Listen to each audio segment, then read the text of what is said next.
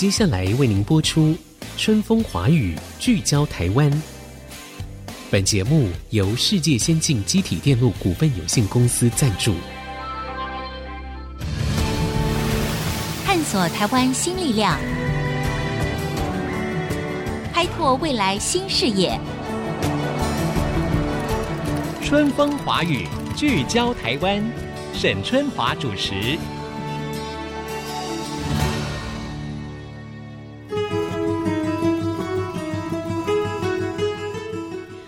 各位听众朋友，大家好，欢迎收听《春风华语》，聚焦台湾。我是节目主持人沈春华。台湾呢，自诩为科技岛。因而呢，这个科技教育呀，就更应该重视，而且要更向下扎根了。大家都知道呢，在一零八课纲的时候呢，已经纳入了这个所谓的城市教育。不过在各方面，像师资啦、教材啦、各种的资源呢，哎，确实是还要大大的补足跟强化的。尤其是资源相对比较弱的偏乡学校哈，那在这个过程当中，民间团体的力量当然显得也非常的重要，而且呢，他们有非常大的发挥空间。所以说，从公部门到民间如何携手合作，让台湾可以培养出下一代的科技人才呢？今天我们在节目的现场要访问的，就是在提升科技教育着力很深的红海教育基金会。那么，我们请到了执行长汪用和，用和你好。，Hello，沈姐好，听众朋友们大家好。哎，我跟用和是很熟的朋友哈，嗯、不过你这个头衔很吓人啊，叫做教育基金会执行长哈，那就是服务大家的，服务大家。哎，所以呢，我才发现说，原来这个用和这几年他所努力的东西，其实都跟科技教育有关。嗯，我觉得这个非常重要，也很有意义哈。对，好，那今天呢，我们就透过来访问这个汪用和执行长呢，了解一下。那同时呢，我们也可以借此知道，目前像在国高中来讲的话，到底一般的学子们，他们可以运用什么样的教材来这个学习所谓的科技方面的教育？哈、嗯，那首先是不是请用和先介绍一下，就是说基金会哈这么长久以来推行的这个科技教育的计划，分为哪些种？可以说分成几大类啦。嗯，第一个就是 AI 人工智慧，人工智慧。然后第二个就是量子科技领域的。嗯，那另外一个呢，就是机器人的这个部分。嗯、不过它其实跟 AI 有关系。是是。那另外就是我们针对这个硕博士生也推出了科技奖，要奖励硕博士生，嗯、因为你知道现在的这个博士生很多人都不想再念了，因为念博士很辛苦。是。所以之前曾经有一个新闻出来说，一些名校博士班。招生挂蛋，所以我们就希望能够鼓励这些硕博士生要能够精进研究。那所以大概就是这几类，不过当然里头可以说是现在。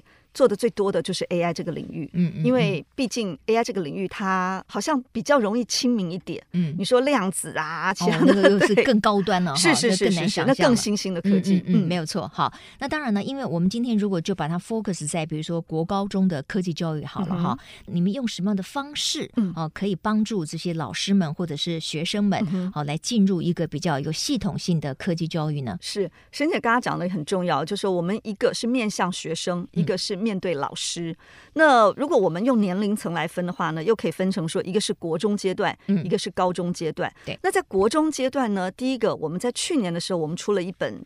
以 AI 的剧情来把它巧妙的融入剧情里头的一个长篇漫画书，叫做《阿宅联盟决战 AI 太阳王国》。哇！它里头对它里头就是有一个很精彩的一个长篇故事，然后里头呢又有一些 AI 的介绍，把它融入进去，所以就可以让我们的这个国中生在不知不觉当中，哎，看完一个故事，他就对一些 AI 观念跟应用就有一些的了解。而且呢，我们不但是有这样的一个知识点的设计，甚至我们还有一个这个延伸阅读，就是说如果你是一个求知欲特别强的孩子，哎，你看了这些，你觉得你还想知道更多？我们在书里头有设计别页，嗯，就是让你可以对这些知识有更进一步的了解。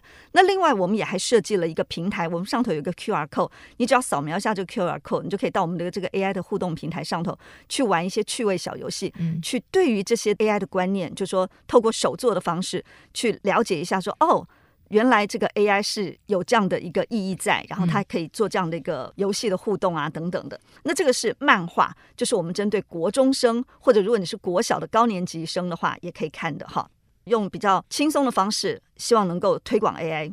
那另外呢，偏乡我们如果用地区来讲的话，偏乡刚刚沈姐也讲到，偏乡的资源特别缺乏，是。那所以呢，我们也特别在偏乡的这个学校呢，去办了 AI 研习营。针对国中生。嗯，那我们就会让国中生呢，他们可以先看这个漫画，等于把这个漫画当成一个前导教材，让他们有一点点的概念。嗯，之后呢，我们就是会发下这个套件，自走车的这个套件，嗯哼，让他们自己组装。嗯，然后学生都很喜欢动手做，对，对他们来说，那个五感学习更重要哈。那不是只是听老师讲而已。嗯、好，动手做了之后，然后教他们写程式，然后把这个程式汇入到他们的车子里头，让他们的车子就可以去跑，可以去动，这样子，那学生都觉得很开心。嗯嗯，因为是一个很活泼的一个教学方式。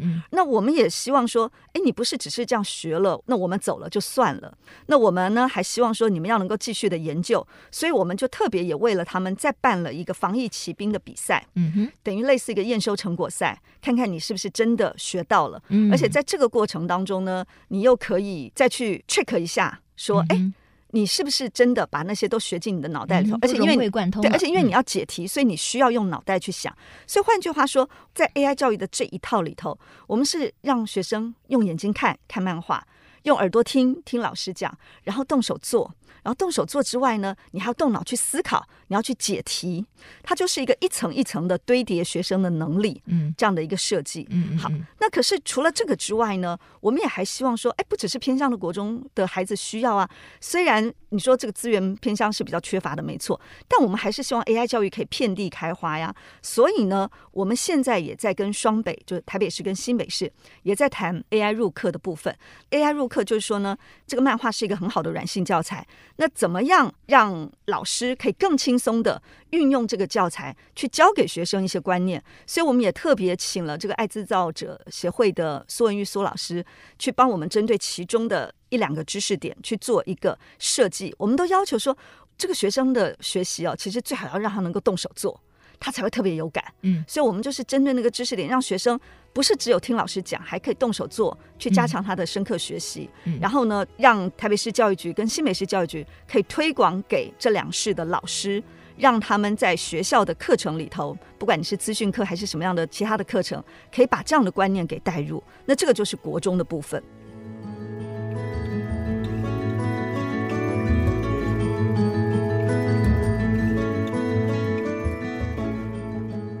我觉得听起来相当的丰富哈，就是针对这个国高中生的科技教育呢，看起来是有很多的设计。尤其这个用和刚才提到，就是说，哎，你们竟然用了这个漫画的方式，我觉得这个对于科技教育的启蒙来讲，应该会很受欢迎哈。对，因因为你看漫画，感觉是很有趣的一件事情。是，但是你们就把 AI 的一些相关的概念等等的，就融入了漫画里面。好，是。那用和我们先来谈一谈偏乡的部分好了哈。在偏乡来讲的话，你们呃去过哪一些？些偏乡呢，有几所的偏乡学校。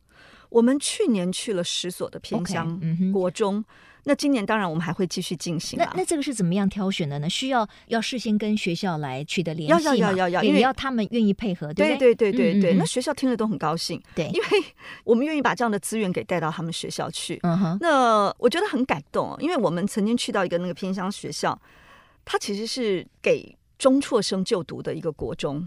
就是说，他把这些中学生找回来了以后，嗯，然后他们有一个安置型的国中，让他们住在那边，然后上课。你是说那个国中全部都是中辍生？啊？对，就曾经都是中辍生。嗯，嗯，嗯，嗯，那你可以想象，为什么他们会是中辍生？一定是他在学校没有学习的成就感嘛，嗯，对不对？当然，就是说他可能是很多原因造成的。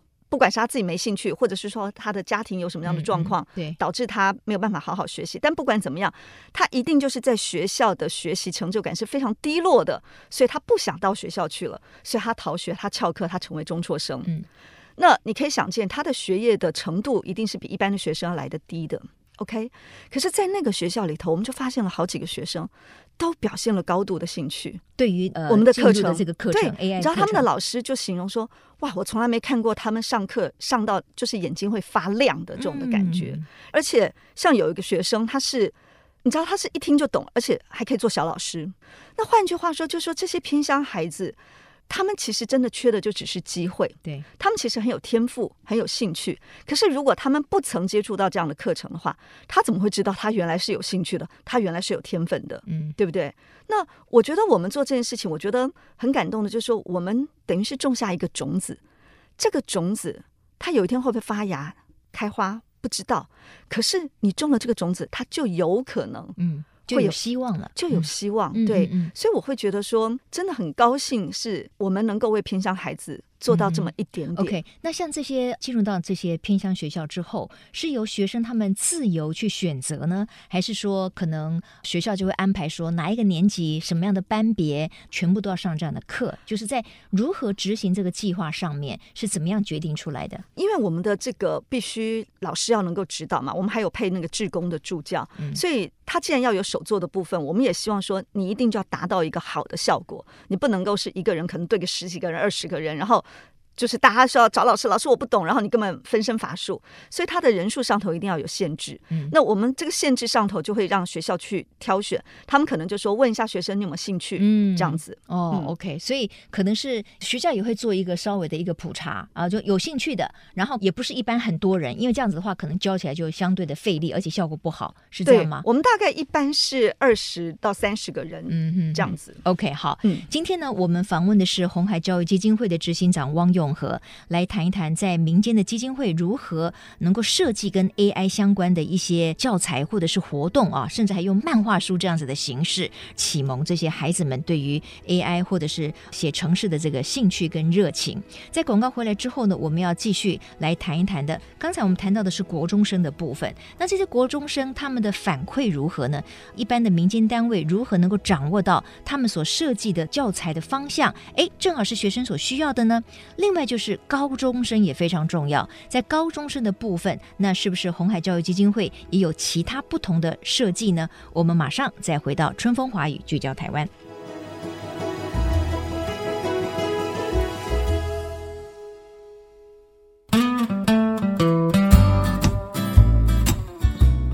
各位听众，欢迎回到春风华语聚焦台湾。其实过去这么多年来呢，从学校一直到一般的家庭，尤其是家长们，也都非常重视子弟的科技教育哈。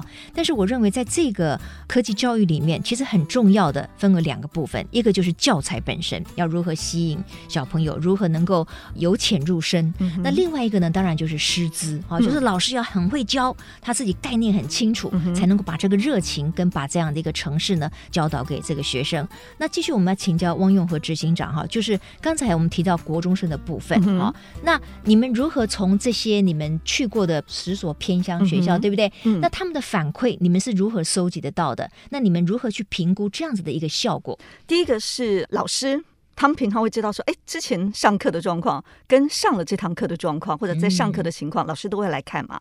这第一个。那另外一个是说，我们基金会我也要求说，我们所办的每一个活动。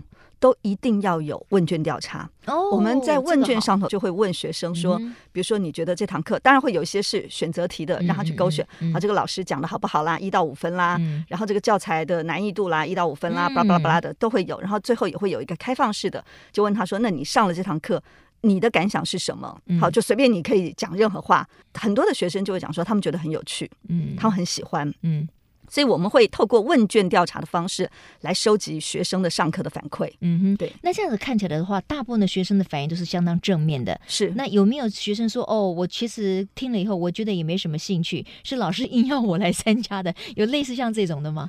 呃，目前我们看到的问卷上头都还没有，都还没有。对，我觉得有一个很重要的原因，是因为学校有先帮你们做了一个了解，嗯、就是说他可能对于这个科技教育或者 AI 有兴趣的，然后就让他们来上，是这个意思吗？但是倒也不一定，因为你知道有些的偏乡其实真的是人很少，他们一般一校也不过就几十个人，哦、所以可以全部都上，意思是这样。呃、可能比如说这个年级，嗯，他可能也不过就那么二三十个人，嗯、那他就都来上。OK，好，对那也很好，就是让他们有机会可以接触。嗯、就像你刚才说的，有些人他可能。对于一般的学科，他很没有兴趣。是，可是他对于科技，尤其是如果老师教的好，教材又好，可能让他启蒙了。对对对，这个部分，他就觉得哎，对对，如鱼得水，他可以发挥的非常好。而且我觉得最重要的就是说，不管他对这个东西有没有兴趣，我觉得对孩子来讲，其实我们大人应该要做的是广泛的提供他们接触的机会。提供机会，你接触了以后，喜欢不喜欢，你知道了，那至少你知道了，对对不对？嗯嗯，我觉得这个是很重要的。是。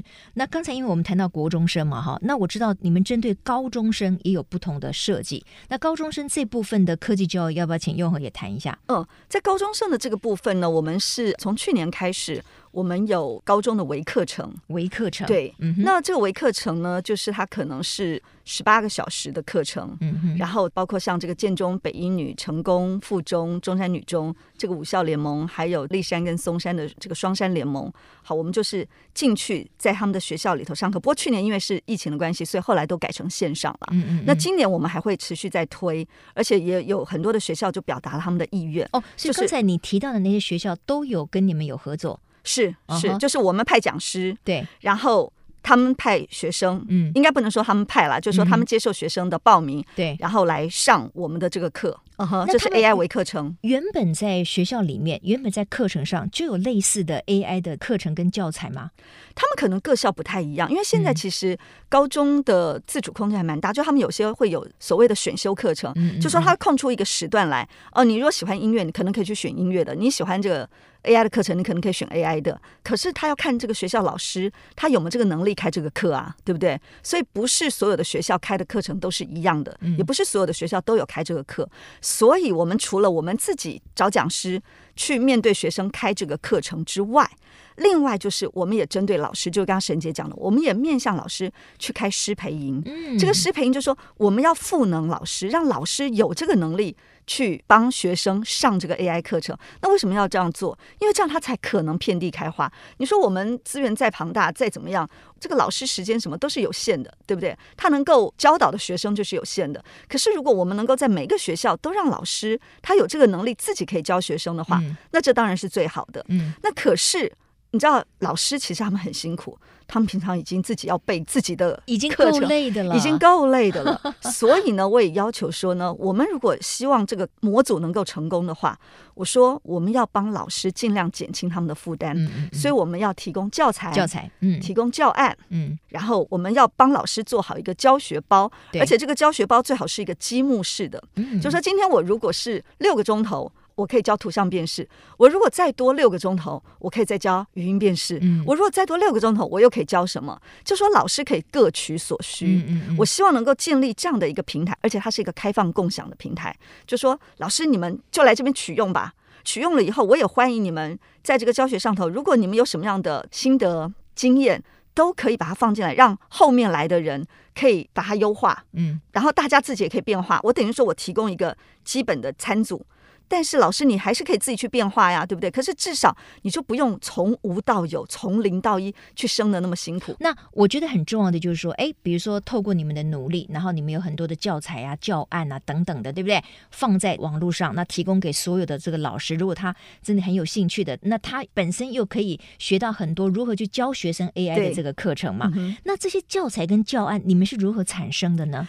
教材的部分呢，我们在二零一九年的时候呢，也有一个针对高中生的教材，叫做《人工智慧导论》。嗯，对。那这本教材已经都有了，然后我们也有送给一些就是来索取的学校。这是一本书，这是一本书，嗯、它就是一本教科书。然后它是里头有包括像可能是中研院的学者，或者是台大，或者是清大，就是我们是请很多老师，每个老师可能写一个章节这样子。那这些章节都是针对高中生还是国中生？应该说这本书当初的目标族群就是高中生。OK，对，所以我们国中生才会想说，我们用漫画的形式去接触他们。Okay, 对，嗯，因为你知道。国中生其实哈，尤其国一的孩子，他其实跟小六没有什么差别，嗯，因为他就是才 对不对？才刚毕业嘛，对不对？对对对。可是突然变得那个课程好多，所以很多国医生其实有点不适应，因为突然间那个压力变得很大。对对对。但国中跟高中，其实你会发现。在人的成长的时候，虽然他也还是差一年，可是你说国三生跟高一生的那个成熟度，嗯，其实会不太一样。对对对对，是是、嗯、OK。好，那我刚才提到就是说教材跟教案是你们可能遍寻很多的名师，大家共同写成的，是这个意思吗？呃，我们的教材已经有了嘛？那那个教材是好几位老师共同去编纂而成的，对、嗯，这个已经有了。嗯，那教案的部分呢，我们就是会在这个师培营的时候，我们已经有产出一些教案了。可是，在师培营的这个部分呢，我们一方面要交给老师之外，那另外一方面，老师一定也会有一些回馈，那我们也可以再把它优化，嗯，然后再提供出来，变成一个更适合老师去使用的一个教案，这样子。那你刚才说的那本导论或者是一些教案，是现在就有了，就是可以直接跟基金会来索取吗？有有有，教材都可以跟我们索取了，我们已经赠送出了，应该有一万多本了。哇，对，OK，太棒了。所以那个赠送给老师的学生可以吗？学生也有啊，学生也可以。对啊，因为你学生要上课，他一定需要教材啊。哦，所以都是免费提供啊。是是，哇，那真的太棒了。